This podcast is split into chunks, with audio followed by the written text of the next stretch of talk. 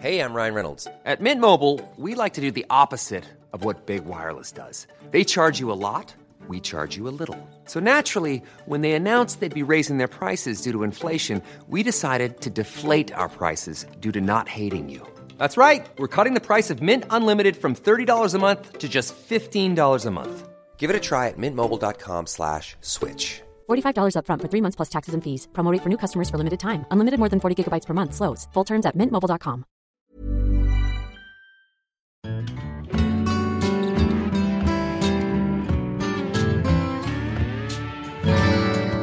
Hi, my name is BJ Barry from Berlin. Welcome to 100 Music Legends with the stories of the 100 most important songs that you most definitely should know. Today we feature the song Go Your Own Way by Fleetwood Mac.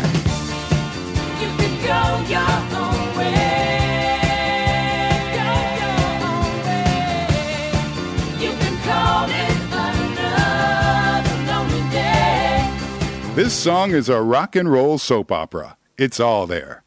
Two attractive main actors, drama, and then the poison pill, as well as an interesting cast. Five band members who were with each other in almost every possible combination.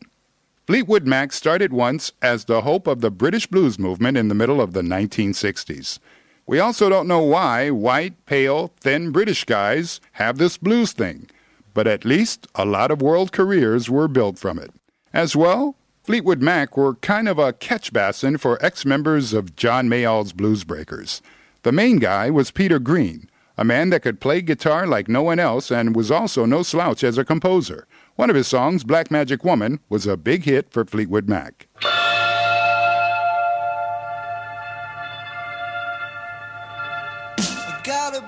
Magic And then later for Santana.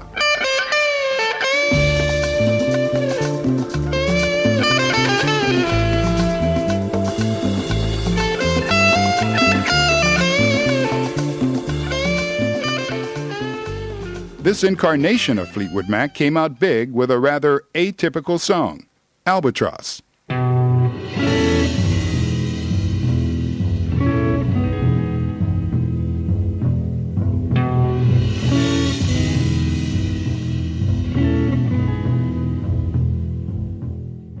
Their success was not long lasting.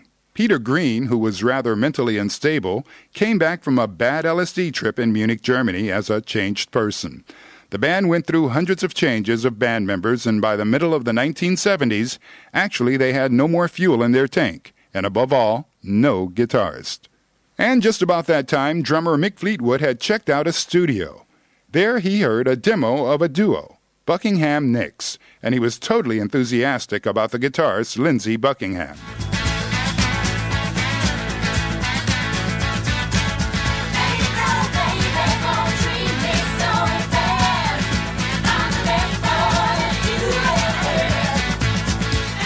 When asked if he wanted to become a guitarist for Fleetwood Mac, he said yes, but only if I can bring my girl. And that girl was Stevie Nicks. And suddenly the legendary lineup of Fleetwood Mac that everyone knows was born. Mick Fleetwood, John McVie, and his wife Christine McVie, and now Stevie Nicks and Lindsey Buckingham. The following album showed Fleetwood Mac not only had a new lineup, but also a new sound. Buckingham Nicks made the band the prototype California rock band. The three singles from the album, Over My Head, Say You Love Me, and above all,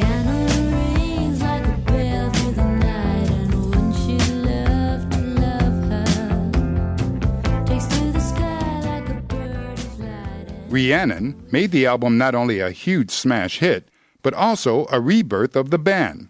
Not without reason, this album was simply called Fleetwood Mac, just like the band's first album back in 1968. So everything was good, or at least one might think, but not in the internal structure of the band. The married couple McVie went through their rather dirty divorce, and Buckingham Nicks, who not only made music together for more than 10 years, but they too were in the middle of a breakup. There was a lot of bad fighting going on. If you yourself have ever gone through a separation, you know it's not an easy time. It can be hell. So, during all this time, the band toured and went into the studio to record a new album. And this album was nothing more than an open separation diary with messages from one abandoned partner to another. Christine McVie sang about the advantages of having a new lover, and yes, we suspected it. It wasn't just anyone, it was the band's Illuminator. For him, the song, You Make Loving Fun.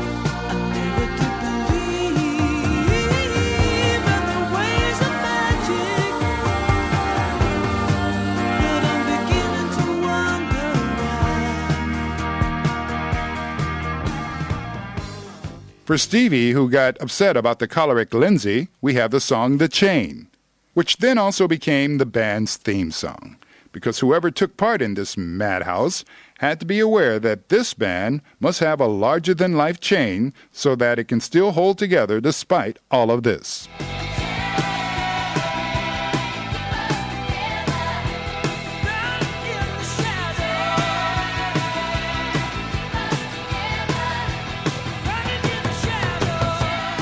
And then we have Go Your Own Way, the song addressed directly to Stevie, written and sung by none other than Lindsey, quasi as a general let out for the separation, which he didn't want, with a line of lyrics that can still bring a white glow on Stevie's face. The lyrics go, Packing up, shacking up is all you want to do. If you translate that freely, he accuses her of just being a woman who wants to sleep around. And the best thing about this smorgasbord, all of these songs went right into the heart of those being spoken to, and the other one was there to listen to it and can hear it in the studio or even on stage.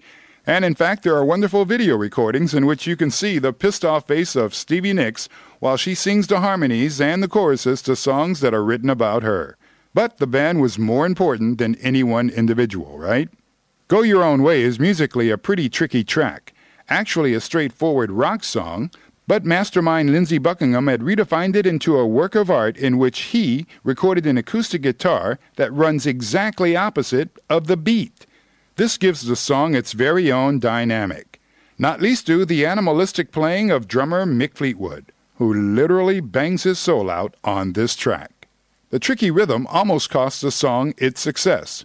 Go Your Own Way was a pre release single from the new Fleetwood Mac album, which was called Rumors.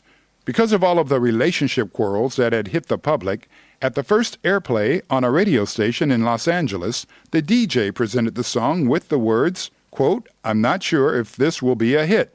What he meant was the complicated rhythm could actually be a death sentence for the song. But quality won out, and so Go Your Own Way became the first top 10 hit by Fleetwood Mac in the USA. And the album Rumors went on to be one of the most sold albums in U.S. rock history. Probably no day goes by without the song being played on the radio somewhere in the world. And the relationship between Lindsey Buckingham and Stevie Nicks is still a special one, and of course, not without tension. He says, It's interesting. I, I think that you would think after all these years there would be nothing left to work on. But oddly enough, Stevie's and my relationship is still a work in progress. Well, for those who thought the relationship was settled after all these years with Stevie, you got it wrong. This relationship is still in the works, says Lindsey. Anyone who's ever seen a live concert of the band knows what Lindsey is talking about. Besides the great music, you get the impression that they're attending a group therapy session somehow.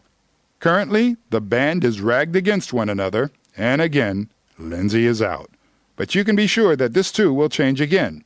As mentioned in the beginning, this band is a living soap opera. And Lindsey Buckingham is or was definitely the mastermind of the band, even if he doesn't get any real recognition for it. In one of his songs, he thematicizes exactly that. In the song Not Too Late from his excellent album Under Your Skin. Reading the paper, I saw a review. It said I was a visionary, but nobody knew.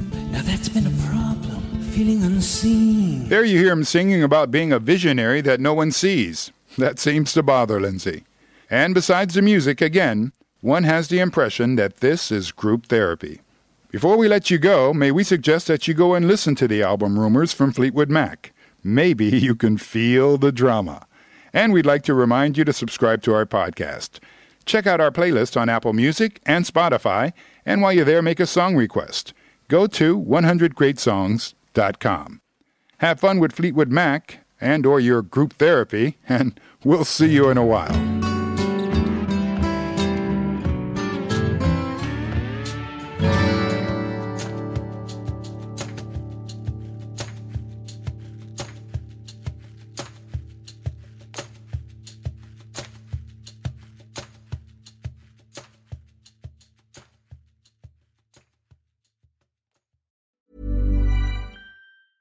Mom deserves the best, and there's no better place to shop for Mother's Day than Whole Foods Market. They're your destination for unbeatable savings, from premium gifts to show-stopping flowers and irresistible desserts. Start by saving 33% with Prime on all body care and candles. Then get a 15-stem bunch of tulips for just $9.99 each with Prime. Round out Mom's menu with festive rosé, irresistible berry chantilly cake, and more special treats. Come celebrate Mother's Day at Whole Foods Market.